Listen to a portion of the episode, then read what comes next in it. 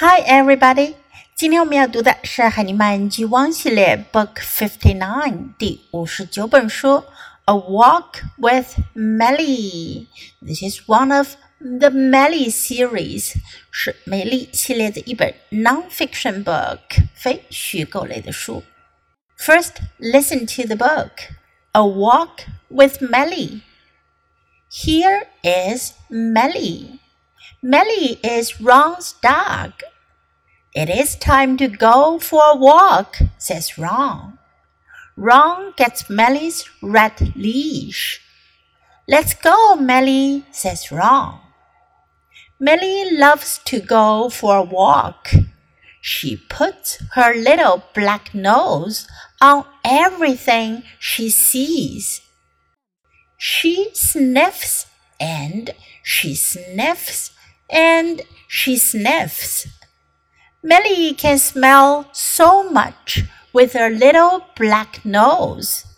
She knows that another dog walked on the grass. She can smell it. Meli stops under a tree. She sniffs. Then she looks up. What is in that tree? It's a squirrel. Meli jumps up and down. She barks and barks. You can't get that squirrel, Ron says. Let's go, Meli. Meli and Ron go to the dog park. Ron takes off Meli's leash. She loves to see her dog friends at the park. She sniffs and sniffs them, and they sniff and sniff her. Meli runs with a friend. She loves to run and run. Meli runs around and around for a long time. Then Ron puts on Meli's leash again, and Meli and Ron go back home. That was a very good walk. Millie and Ron had fun. Now it is time for a good nap. 这本书讲的是 A Walk with Meli，跟梅丽去散步。Meli is a little puppy，是一只小狗。Here is Meli. Meli is Ron's dog. 梅丽是罗恩的狗。It is time to go for a walk. It is time to do something, something，是时候做什么了。It is time to，是时候去散步了。Go for a walk，去散步。Go for a walk. Ron gets Meli's red leash，罗恩就拿出了梅丽的红色皮带。Let's go, Meli，says Ron。罗恩说：“我们走吧，梅丽。” Meli loves to go for a walk。Melly loves to 喜欢做什么？loves to do something. She puts her little black nose on everything she sees. Little black nose，小小的黑色的鼻子，小黑鼻子。她把她那小黑鼻子放在每一样她见到的东西上。Everything she sees. She sniffs, sniff 表示用鼻子去闻、去嗅。她闻啊闻啊闻啊，she sniffs and she sniffs and she sniffs. Melly can smell so much with a little black nose. 梅丽用她那小黑鼻子可以闻到很多东西。Smell 表示闻到。She knows that another dog walked on the grass. 她闻了之后就知道啦，有另一只狗曾经在草地上走过。she can smell it. 它可以闻出来。Melly stops under a tree. Under a tree，在树下。她在树下停了下来。She sniffs. 她闻啊闻。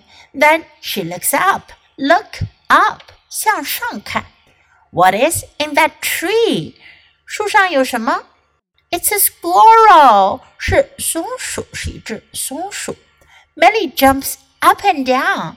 Up and down，上上下下，梅丽上下跳着。She barks and barks. Bark 是吠叫，狗汪汪叫就叫做 bark。 You can't get that squirrel, Ron says. 伦说：“你不能去抓那只松鼠。” Let's go, Millie. 走吧，Millie。Millie and Ron go to the dog park. Millie 和 Ron 就去了狗公园。Ron takes off Millie's leash. 伦就把美丽的皮带给解了下来。She loves to see her dog friends at the park. 她很喜欢在公园里见到她的狗狗朋友。She sniffs and sniffs them, and they sniff and sniff her. 那狗狗们就闻来闻去的。Millie runs with a friend. 美丽和她的朋友一起跑。She loves to run and run. 她喜欢跑啊跑，run and run. Millie runs around and around. Run around 表示跑动，四处跑动。Run around and round 到处跑，跑了又跑。For a long time 跑了很长时间。Then Ron puts on Millie's leash again, and Millie and Ron go back home. 然后罗恩就给梅丽戴上了皮带，他们就回家了。That was a very good walk. 散步真不错。Millie and Ron had fun. 梅丽和罗恩都过得很开心。have fun，玩的开心，过得开心。Had fun 是它的过去形式。Now it is time for a good nap。现在到了该睡午觉的时候了。It is time for。我们在开头的时候学了，It is time to do something，是做什么事的时候了。当然，我们也可以说，It is time for something，是做什么的时候了。Okay, now let's read the book together, sentence by sentence. A walk with Meli. Here is Meli. Meli is Ron's dog. It is time to go for a walk, says Ron.